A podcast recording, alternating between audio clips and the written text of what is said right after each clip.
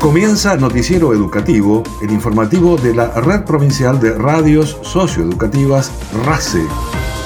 Las voces de quienes trabajan y se comprometen con la educación santacruceña. Entrevistas, información, la actualidad educativa de Santa Cruz y el país. Bienvenidos y bienvenidas. Estos son los principales títulos del Noticiero Educativo. A través de la muestra Con el paso de los días, el Museo de Arte Eduardo Minichelli celebra 26 años de su fundación. La presidenta del Consejo Provincial de Educación, licenciada María Cecilia Velázquez, participó de la puesta en marcha del Consejo Consultivo de Estudiantes. Educación confirmó que se aplicará la cláusula gatillo de manera acumulativa desde septiembre hasta noviembre, inclusive a pesar de la medida de fuerza de ADOSAC. Destacan la mirada federal del anuncio de las obras para la construcción de escuelas técnicas en Lago Posadas, Jaramillo y Fitzroy. Educación inicial continúa con las salidas de campo denominadas Conocer para conservar diversidad vegetal de Santa Cruz e Islas Malvinas. Luego de la realización de la mesa de trabajo con el Consejo Educativo Autónomo de Pueblos Indígenas, destacan la importancia de generar estos espacios de construcción colectiva.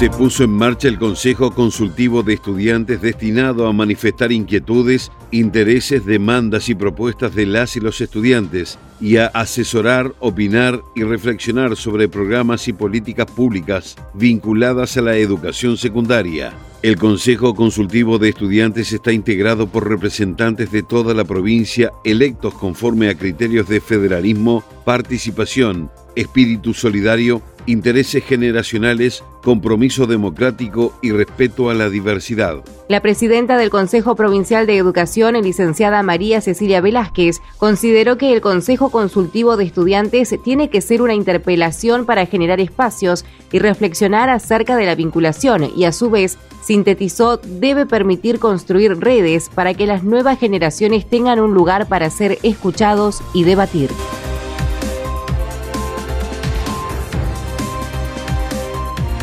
El Consejo Provincial de Educación informó que el Colegio Secundario número 9 de El Calafate sufrió un hecho de vandalismo a las 5 de la mañana del sábado 29 de octubre. En el establecimiento se detectaron roturas de vidrios y de las cerraduras de la puerta de ingreso y de una segunda puerta. Según las pericias, fueron por el forcejeo para vencer la resistencia de los cerrojos e introducirse en el interior del establecimiento. El hecho está siendo investigado por las autoridades policiales.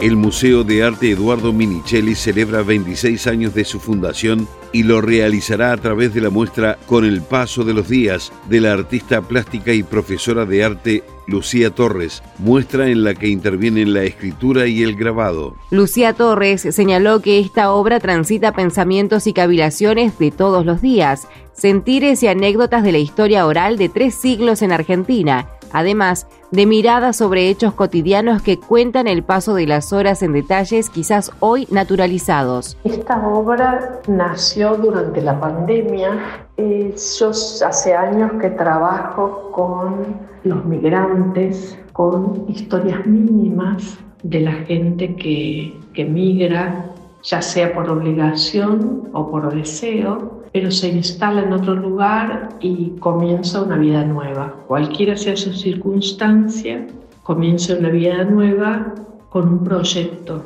de una vida feliz. Entonces, eh, trabajé mucho siempre con los eh, primeros habitantes de Santa Cruz, con los primeros migrantes en Santa Cruz. ¿Por qué? Porque yo acá viví 30 años y y realmente eh, me conmueven esas historias, esos proyectos de vida, los he usado permanentemente en mis obras. Durante la pandemia yo ya venía pensando como en una línea de vida y con todos los cuestionamientos que tuvimos todos durante la pandemia, comenzó a cristalizarse esta, esta nueva obra que consiste en tres rollos de papel impresos, uno de ellos escrito y una publicación de un libro. El libro cuenta lo que dice una de las obras, que son tres capas de historias mínimas. Una son historias de, del siglo XIX, de mis ancestros de Tucumán. La capa del medio, historias de tres familias de Santa Cruz, extraídas de las páginas de los domingos que escribía Pablo Bicher en el diario La Opinión. Y la tercera capa de esta obra son historias de este siglo, del siglo XXI, el relato de mis días de pandemia, con todos los cuestionamientos que nos hacíamos mucho, con el cuidado de mis padres, muy longevos, y con todo el nacimiento de esta muestra. La artista expresó su alegría de regresar a Río Gallegos y en particular al MAEM museo del cual fue ideóloga y fundadora en el año 1996, además de ejercer como directora hasta el año 2002. La muestra denominada Con el paso de los días se inaugura el jueves 3 de noviembre y estará expuesta hasta el mes de febrero en las salas del museo con entrada libre y gratuita. En la sede de la EPP número 63 de la Escuela Provincial de Música RECI se desarrolla un taller Escuela de Lutería a cargo del maestro luthier Matías Cara, quien destacó el interés de los estudiantes y consideró que en Río Gallegos existe un avance importante en materia de lutería. Estamos en el momento haciendo algunas restauraciones y también estamos terminando algunos instrumentos que se, que se hicieron aquí en, Río Gallegos. La lutería tiene varias ramas. En este marco en lo que yo por lo menos puedo aportar, lo que se llama de cuerda frotada. Sería en la construcción y restauración de instrumentos de cuerda que se utiliza para que suenen un arco, por ejemplo. Sería violín, viola, cello y contrabajo.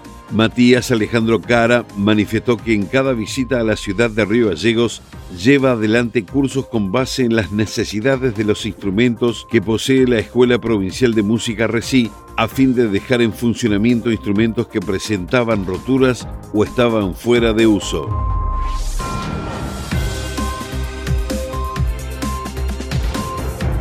El secretario de Coordinación Administrativa de la cartera educativa, profesor Pablo Ruiz, se declaró sorprendido y lamentó la continuación de las medidas de fuerza por parte del sindicato ADOSAC, pese a que se hubiera alcanzado previamente un acuerdo durante la conciliación obligatoria. De todas maneras, confirmó que el aumento se hará efectivo a todo el sector docente, decisión del gobierno provincial a partir de lo acordado previamente con AMET.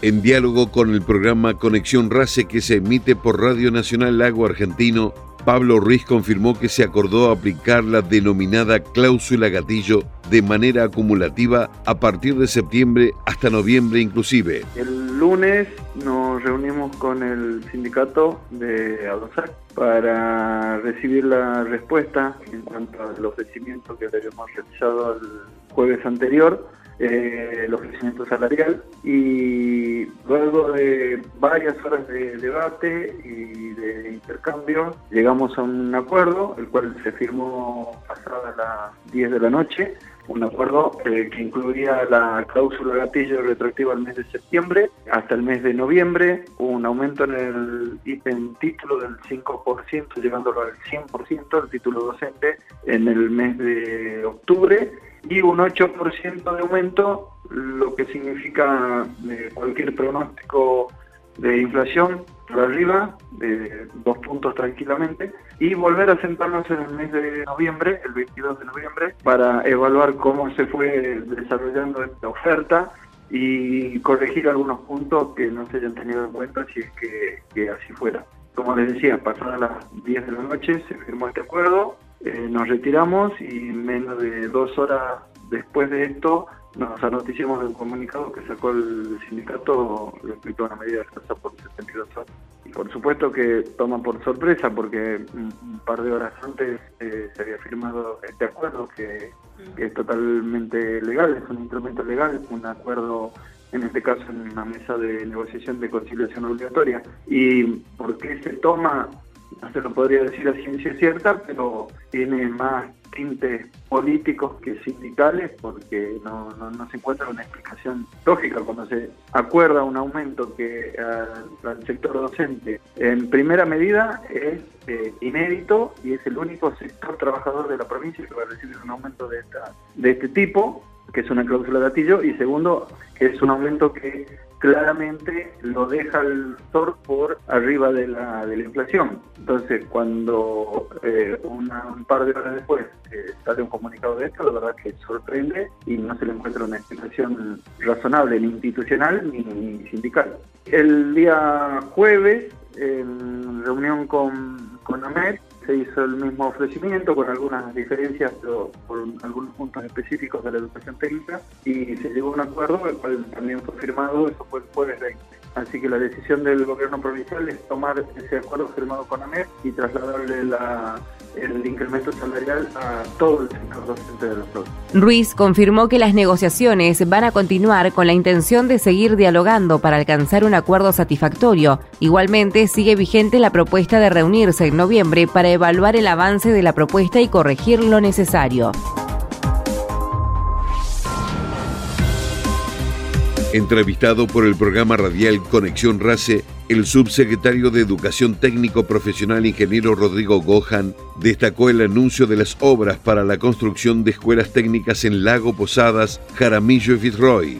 El subsecretario subrayó que estos avances se enmarcan en la mirada federal del gobierno provincial de hacer expandir la educación técnica de manera estratégica para brindar a las y los jóvenes la oportunidad de estudiar un oficio. El funcionario remarcó que esta inversión implica infraestructura, equipamiento y designación de docentes y ponderó la versatilidad de los nuevos entornos para adaptarse a las necesidades de cada localidad. Con la mirada federal que tiene la gobernadora de hacer obras estratégicas y expandiendo el sistema de educación técnica en, este contexto, llevando a, comisiones de fomentos como son, como decías vos, Lago Posada, Fitzroy, Tres Lagos, donde los jóvenes van a tener la posibilidad, en este caso, de tener esa oportunidad de estudiar un oficio que le permita poder tener oportunidades en este mundo a veces tan difícil y la educación técnica viene a resolver esa, esa posibilidad. Así que la verdad que cumpliendo con un poco lo que dice la ley, la ley habla de federalizar la educación técnica y este gobierno lo que hace la gobernadora Alicia Kirchner es llevarlo a cada estos puntos que es más que importante. Es una inversión que no solamente implica infraestructura, sino que implica una designación de, cargos de directivos, docentes y eso lleva un complemento con los equipamientos necesarios para poder llevar una oferta de formación técnica en, en estas comisiones de fomento. Cuando hicimos la presentación tuvimos que explicar estas aulas, estos entornos formativos tienen la posibilidad de poder ser, diversificados, dar la posibilidad de adaptar a diferentes ofertas de formación, entendiendo que las localidades tienen que dar respuesta a procesos productivos, como que tienen que ver con la alimentación, tiene que ver con la posibilidad de aprender habilidades que tengan que ver con la metalmecánica, habilidades que tienen que ver con el servicio domiciliario, así que son aulas que en este caso da la posibilidad de poder adaptarse a la realidad que tiene cada una de estas localidades y son entornos, son modulares, que la verdad que es una tecnología semi-industrial que en realidad se fabrica en un lugar y se traslada para en este caso para poder hacer el acople y el ensamble como lo fueron los hospitales en este caso que se están llevando adelante en el caso de Caleta Lidia, Pico Puncado y Gobernador Es una tecnología, la verdad que no, no, no es, no es nueva, pero sí novedosa en la región y que va a permitir poder hacer esta obra en poco tiempo y ojalá podamos tener la posibilidad que en el próximo año tengamos un avance significativo de la misma. El ingeniero Gohan recordó que la inversión total ronda los 100 millones de pesos solamente en una primera etapa y una construcción en tres etapas que podría posibilitar de manera ideal un tiempo de construcción reducido de hasta cinco meses.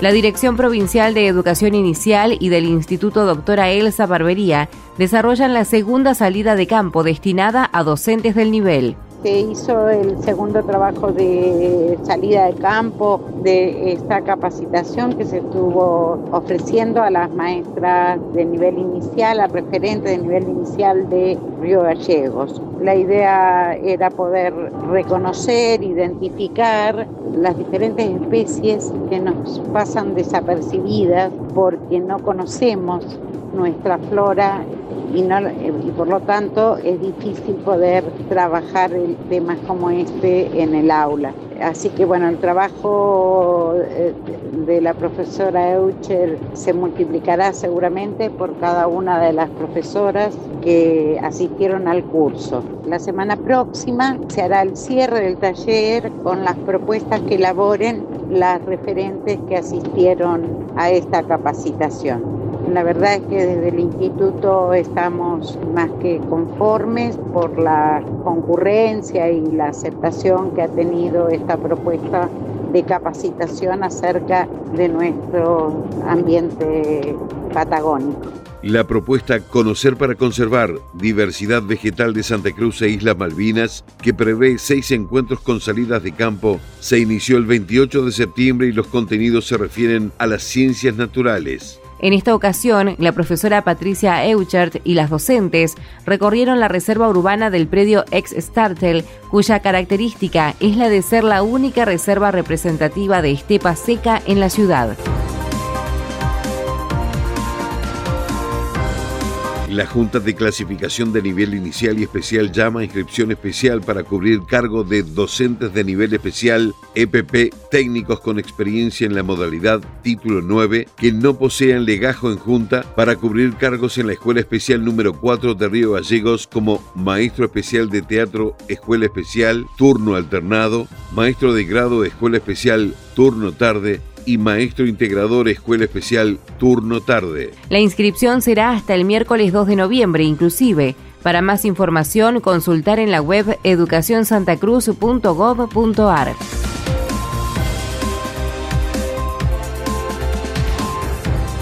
Entrevistado por el programa radial Conexión RACE, el profesor Nicolás Meliñanco, referente del equipo técnico de educación intercultural bilingüe e integrante de la comunidad mapuche tehuelche Nehuen Mapu, remarcó lo conseguido durante la reciente mesa de trabajo con el Consejo Educativo Autónomo de Pueblos Indígenas, destacando poder reunirse con los referentes y conocer las experiencias desarrolladas en otras provincias y territorios contando con las voces de los participantes en ese proceso. Tuvimos la oportunidad de poder escuchar experiencia porque tuvimos, este encuentro estuvo relacionado con lo que tiene que ver el Consejo Educativo Autónomo de Pueblos Indígenas, el CEAPI, que si bien en otros encuentros que hemos mantenido eh, habíamos abordado este tema, del Consejo, porque es un Consejo que está reconocido por el Ministerio de Educación Nacional, y que hay una figura nacional y que hay un equipo a nivel nacional de, SEAPI. Por ahí en Santa Cruz está todavía en conformación o pensándose para conformarnos a este cuerpo de, miembros de pueblos indígenas en, en, lo que hace al CEAPI. Entonces, como primera medida era conocer las experiencias que se han dado en otras provincias, en otros territorios, cómo ha sido, cómo se ha conformado el Consejo Educativo Autónomo en las diferentes provincias. Entonces fue muy importante contar coordinadores regionales, ¿no? Eh, muy importante la presencia de la señora Celia Ranirra, miembro del pueblo mapuche de nuestra provincia, pero que tiene a cargo la región sur. También el profesor Rubén Herrera del pueblo Huarpe, de la región Cuyo, la profesora Gabina Ocampo del pueblo Com, de la región NEA, y Alicia Caucota del pueblo Ocloya, de la región no, no, o sea, son todos miembros de pueblos indígenas que, han, que tienen una experiencia y son partícipes de la mesa nacional del, del CEAPI. Entonces, la idea era que ellos compartan su, su experiencia ¿no? con los miembros de las comunidades que estuvimos compartiendo ese día, que, que fue un lindo marco porque hubo mucha presencia de, nuestras comunidades, de miembros del pueblo de Huelche, el pueblo mapuche, pueblo mapuche de Huelche, ¿no? así estuvieron las autoridades y miembros de las comunidades. Por darte algunos nombres, estuvo la comunidad Camusuay, que el Los Trillán, la comunidad Los Mapu, la comunidad Millán Nahuel de Río Turbio, la comunidad Willy Mapu de Leto Olivia, la comunidad Limonado de la Cera, un grupo originante este, de Río Gallego, la comunidad Quiñerra Esquizuam de Río Gallego, la comunidad Nehuenmapu de, también de Caleta Olivia, o sea, una gran participación de miembros de comunidades, pero nos llamó mucho la atención la participación de jóvenes de, los pueblos tehuelche, mapuche y mapuche tehuelche, porque en definitiva estamos trabajando ¿no? para ese acompañamiento que ellos necesitan. El profesor Nicolás Meliñanco destacó también el compromiso para profundizar estos intercambios y seguir generando espacios de construcción colectiva.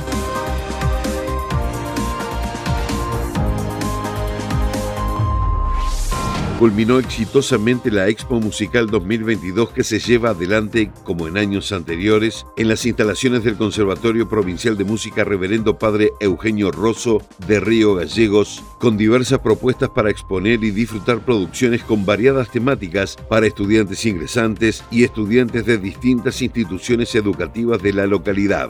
El rector de la institución, Pablo Muñoz, señaló que se presentaron stands de violonchelos, de guitarras, de ensambles y una gran variedad de muestras adaptándose al grupo que ingresa. Una de ellas estuvo vinculada a la música de películas interpretadas por estudiantes de guitarra y de iniciación musical entre 9 y 12 años, acompañado de la proyección de films infantiles. Otro de los stands dio a conocer su propuesta de fusionar estilos musicales totalmente. Este trabajo, abordado junto a estudiantes del ciclo de adultos y jóvenes, fue el fruto de un mes de práctica y sesiones de ensayo. Nacionales. El ministro Jaime Persic encabezó la apertura del segundo encuentro nacional del Programa Nacional Volvé a la Escuela, en el cual los equipos técnicos jurisdiccionales y nacionales compartieron sus experiencias y evaluaron la segunda etapa de la implementación. El programa Volvé a la Escuela fue creado con el propósito de llevar adelante tareas que permitan la escolarización efectiva de las y los estudiantes de todo el país que vieron afectadas sus trayectorias por la pandemia del COVID-19. Desarrolla acciones y estrategias implementadas en territorio por las jurisdicciones, enmarcadas en tres ejes prioritarios que tienen como pilares la centralidad de la escuela y la priorización de la educación secundaria, el fortalecimiento de lo socioeducativo, la articulación federal y la participación de la comunidad.